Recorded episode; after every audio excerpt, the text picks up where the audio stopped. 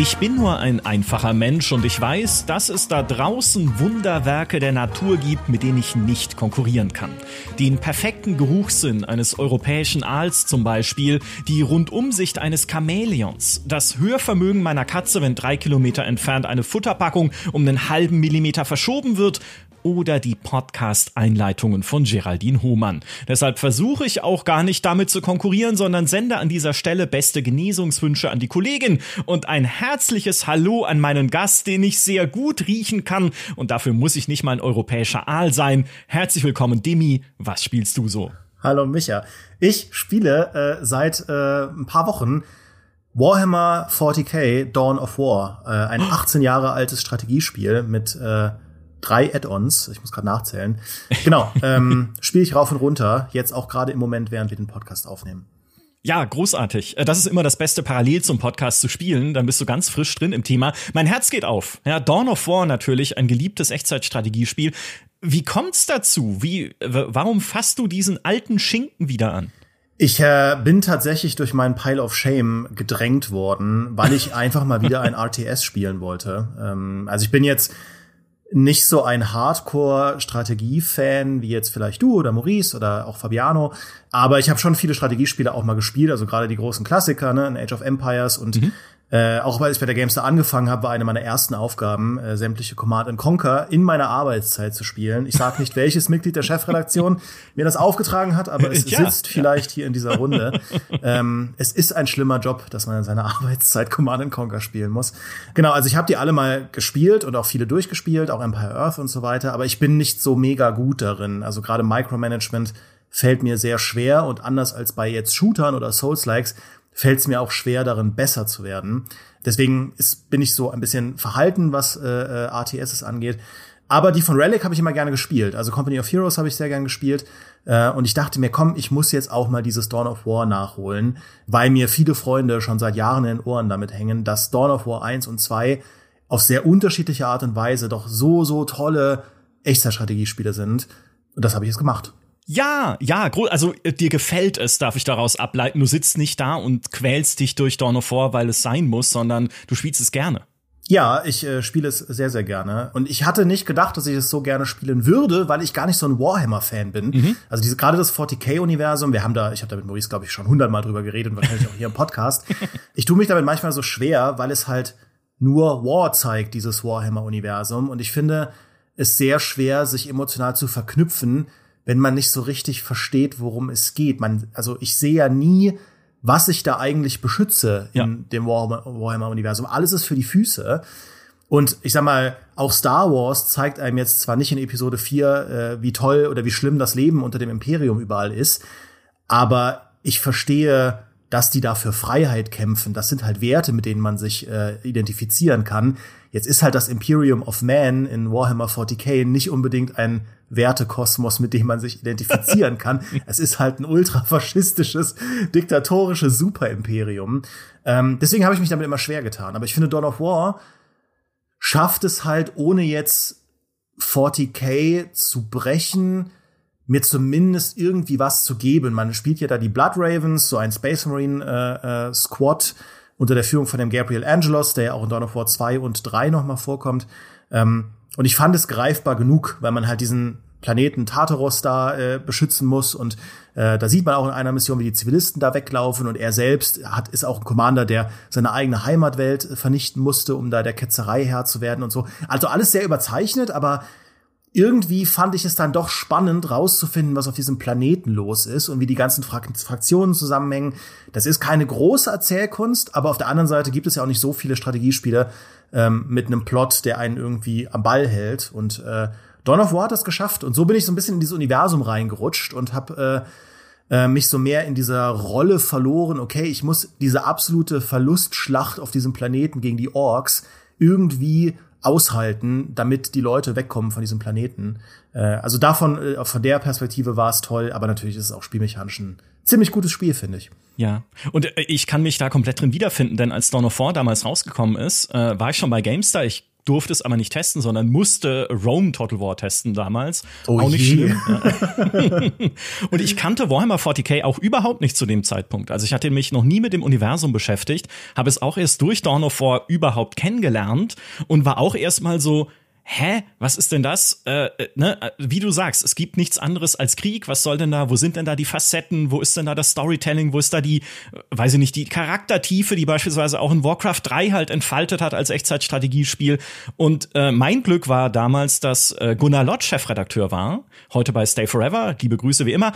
Und der ist großer Warhammer 40k Fan, mit dem haben wir ja auch schon mal einen Podcast gemacht über Warhammer 40k. Er war quasi der Maurice Weber meiner Zeit und hat sich dann dahingesetzt äh, oder saß in seinem Büro und einmal, als ich reinkam, hat er sich so Bilder oder Videos angeguckt von Dawn of und gesagt, oh, es ist so geil, diese, wie das allein das Design und dieses Universum. Und dann wollte ich halt wissen, ja, warum denn? Und dann hat er halt angefangen zu erzählen, wie er sich damit beschäftigt hat und auch mit dem Tabletop beschäftigt hat. Und ähm, das fand ich wahnsinnig faszinierend. Und dann habe ich es einfach angefangen zu spielen und genau wie du, ne, es bringt halt, ja, also es geht nicht super viel in die Tiefe, aber dieses, dieses Militärpathos und dieses Verzweiflungspathos, was da drin steht, dieser unendlichen Abwehrschlacht, die dieses Universum ja ist, das finde ich bringt es super rüber. Ja, und äh, diese Überzeichnung ist natürlich auch einfach sehr unterhaltsam. Also äh, das ist ja gerade die, wenn du die Einheiten auswählst vom äh, Imperium, dann haben sie ja immer so kleine Zitate, die sie dann raushauen. Ja. Das ist auch auf Deutsch irgendwie relativ kultig vertont, dass sie dann irgendwie sagen, es ist besser für den Imperator zu sterben, als für sich selbst zu leben. Oder ähm, irgendwie äh, ein Moment der Gelassenheit führt zu einem Leben der Ketzerei. Also es sind halt diese völlig überzeichneten Zitate, als hätte man so ein Live-Guru mit, äh, ja. mit irgendwie einem religiösen Fanatiker gekreuzt. Äh, das ist halt sehr lustig. Also man nimmt es dann einfach nicht zu ernst. Äh, sollte man ja auch nicht. Also das Universum will das ja auch nicht. So ist es dann doch irgendwie ganz cool. Und die Einheiten sind dadurch natürlich auch sehr kreativ. Du steuerst ja mit diesen Cybots zum Beispiel von dem Imperium nicht einfach riesige Mechs, sondern da steckt halt ein körperlich toter Space Marine drin, dessen Gehirn halt verschweißt ist mit diesem Mech. Und der ist so dankbar dass er, obwohl er eigentlich körperlich physisch tot ist, noch weiterkämpfen kann für den Imperator. Sowas kenne ich halt einfach aus anderen äh, Strategiespielen nicht und äh, und so sind halt diverse Einheiten, ja, diese Baueinheiten, diese Servitoren, wenn man sich das irgendwie mal durchliest, was die für eine Lore im Hintergrund haben, mhm. das ist ja alles so abgefuckt. Ähm, aber eben auch so unterhaltsam. Und das gilt für die anderen Fraktionen auch, aber ich meine, sie wissen natürlich, warum sie da die Space Marines groß auf die Packung drauf äh. Äh, das ist natürlich das, das äh, Imperium ist natürlich, finde ich, das, wo ihnen diese Überzeichnung am eindrücklichsten gelungen ist. Ja, definitiv. Und die Space Marines sind ja auch die einzige Fraktion, die man in der Kampagne spielen kann im ersten Teil. Das hat uns damals am meisten gestört beim Test. Wie geht's dir jetzt damit, wenn du es, äh, wenn du es neu erlebst so heute? Ja, es ist natürlich was, was ein bisschen einschränkend ist, aber heutzutage wird das, finde ich, ein wenig aufgeweicht, weil man ja diese Game of the Year Edition in jedem Steam Sale für drei Euro schießt und da bekommt man Stimmt. eben alle Add-ons dazu. Und in dem Winter Assault, das ich jetzt auch schon durchgespielt habe, da spielt man dann ja die imperiale Armee, also diese absoluten Fußsoldaten, die halt nicht so Elite sind wie die Space Marines. Ähm, und man spielt eben dann auch die, äh, in Anführungszeichen, böse Seite, äh, weil alle böse sind in, irgendwie in Dawn of War. ähm, aber die Orks und die, äh, die Chaos Marines und dann mit den weiteren Add-ons, also zum Beispiel mit diesem, ähm, mit dem, na, wie heißt es, Dark Crusade, da äh, fächert es sich noch mal weiter aus, da hat man das Tau Empire und so weiter und so fort. Also man bekommt da schon irgendwie, man kommt da dann in den späteren Add-ons auf seine acht Fraktionen, die man spielen kann. Das ist schon sehr cool. Und so fand ich es dann als Einstieg ganz cool, weil ich mich erstmal auf eine Fraktion konzentrieren konnte, die ich dann versuche zu meistern. Das ist jetzt für einen Einsteiger wie mich eigentlich ganz angenehm gewesen. Ich verstehe natürlich aber total den Kritikpunkt, wenn man damals in der Zeit war, und das Spiel hat man dann bekommen, weil man einfach nach der Kampagne sieht, okay, man denkt sich halt sofort, jetzt würde ich mal gern die andere Seite spielen. Und das ging dann halt erst in den Add-ons. Und äh, an dieser Stelle äh, möchte ich äh, zwei große Herzen verteilen. Das erste an die imperiale Garde, weil das meine Lieblingsfraktion ist. Ein Haufen Wehrpflichtigen mit besseren Laserpointern gegen die Schrecken des Universums in den unendlichen Krieg ziehen. Ja, also die, die letzten armen Tröpfe, die sie da an die Front schicken, klar kannst du später dann fette Panzer bauen und sowas, aber am Anfang ist das wirklich Verzweiflung pur, was da aufs Schlachtfeld marschiert, angetrieben von diesen Kommissaren dann auch noch, die die Moral hochhalten, indem sie halt auch mal jemanden exekutieren ja. so. Also furchtbar, fürchterlich. Aber genau furchtbar. das ist Warhammer 40k in a nutshell, die imperiale Garde. Das ist das erste Herz und das zweite Herz äh, geht an dich dafür, dass du schon in unserem Vorgespräch Vorgespräch beim Aufzählen der Add-ons Dark Crusade vergessen hast, weil ich es auch immer vergesse. Es gibt ja Winter Assault, Dark Crusade und dann Soulstorm. Und Dark Crusade ist so dieses, dieses mittlere Kind, das mir jedes Mal entfällt. Und ich habe jetzt noch mal nachgelesen vor diesem Podcast. Weißt du, wer es getestet hat? Nee. Ich. Ich habe da, ich, Wirklich? ich, ja, weil da auch die Necrons und die Tau eingeführt wurden damals und ich, ich, das wusste ich noch, aber ich, mir, ich wusste nicht mehr, wie es heißt, dass es das gab. Ich hätte immer gedacht, das wäre Soulstorm, aber Soulstorm war dann halt äh, das Add-on danach und ey, völlig alles entfallen, deswegen völlig richtig, dieses Add-on zu vergessen. ja, sie haben, sie haben da ja sehr die Struktur aufgebrochen mit äh, dem, dem dritten oder dem zweiten Add-on und dann auch dem, das Soulstorm hat es fortgesetzt. Du hattest ja in dem Hauptspiel, in dem Winter Assault, hast du ja wirklich lineare Story-Kampagnen ähm, nicht 100% linear, weil man bei Winter Assault äh, am Ende entscheiden kann, wen man von den Guten bzw. den Bösen man weiterverfolgen will. Also zum Beispiel zwischen Imperium und den Eldar. Ähm, aber in äh, äh, Dark Crusade, das habe ich beinahe wieder vergessen, da hast du dann mehr so eine Übersichtskarte, ja, also so, so eine sehr grobe Karte von dieser Welt und du wählst eine Fraktion und du eroberst dann Sektor für Sektor, wie so eine Art galaktische Eroberung, ähm, und schlägst dann Skirmish-Schlachten äh, in diesen einzelnen Sektoren. Da gibt es dann immer noch so ein bisschen Story-Kontext, also gerade wenn so zwei von zwei Völkern die Kommandanten aufeinander prallen, dann gibt's dann so ein bisschen Banter in den, in den Dialogen. Aber das ist natürlich total runtergefahren im Vergleich zu den vorherigen Spielen, wo du ja wirklich viele Cutscenes hast und so weiter. Also es hat da viel geändert. Auf der anderen Seite ist es ganz cool, weil man einfach sehr viele Völker spielen kann und auch sich einfach mal so richtig reinbeißen kann in diese Spielmechaniken ähm, die ja auch sehr gut sind. Ja, und es wird immer, also ich finde, Dawn of War wird auch immer so ein bisschen zu einem Rollenspiel.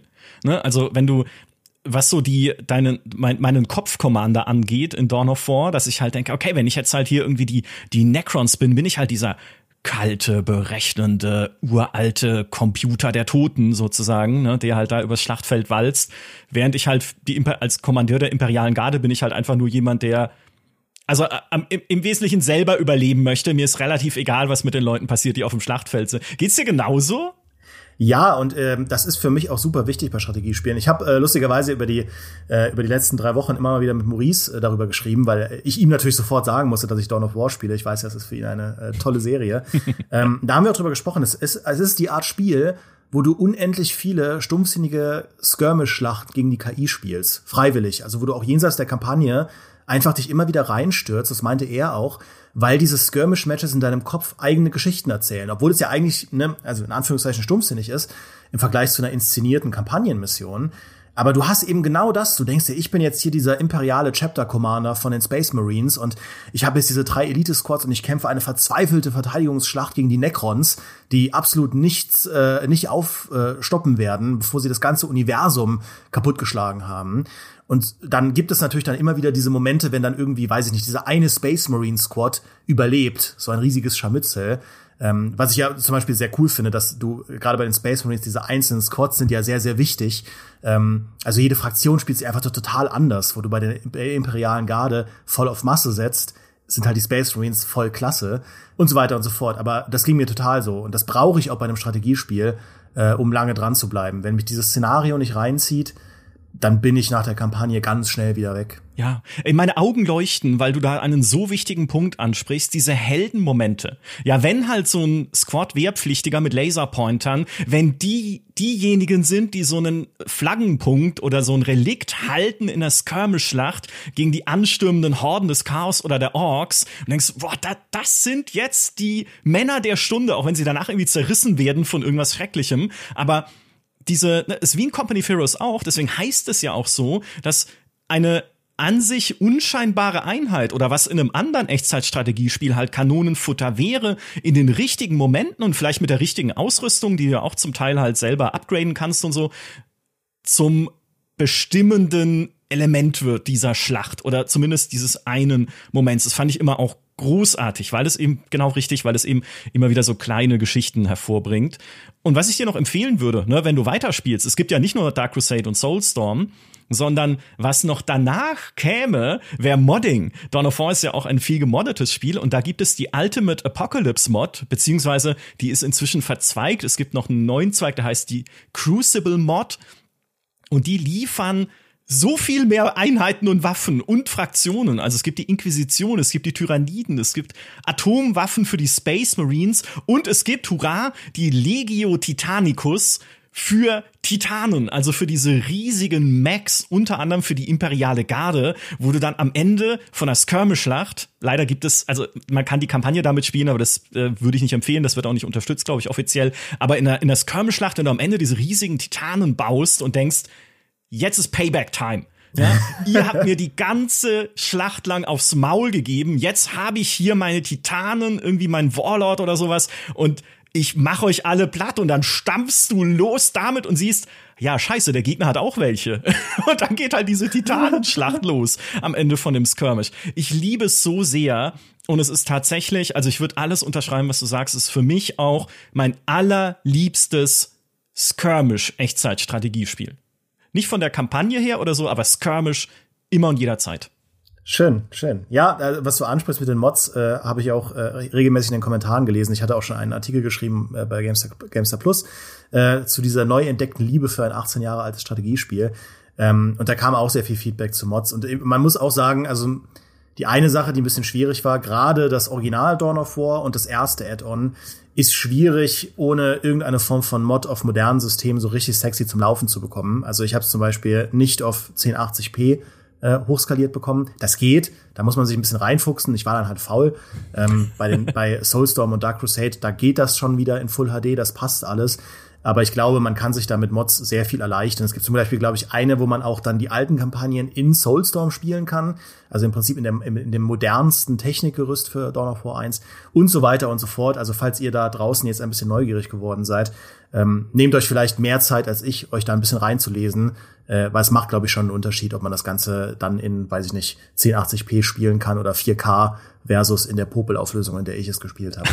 ja, definitiv. Letzte Frage. Gehst du jetzt Full Maurice? Ne? Also sagst du jetzt, okay, ich bin angefixt mit Warhammer 40k, jetzt will ich richtig viel in dem Universum spielen oder, oder mich sogar mehr damit beschäftigen, noch über die Spiele hinaus? Ja, da sagst du was. Ich war äh, unartig im Steam Sale ähm, und habe mir auch schon das äh, hier Battlefleet Gothic Armada oder wie es heißt, diese Warhammer-Namen, ich kann mir die nicht merken, aber quasi das Strategiespiel mit den äh, Raumschiffen äh, besorgt. Ähm, und außerdem habe ich mir das Warhammer 40k Martyr, also das Diablo, das Action-Rollenspiel im äh, Warhammer-Universum, habe ich mir gekauft und installiert.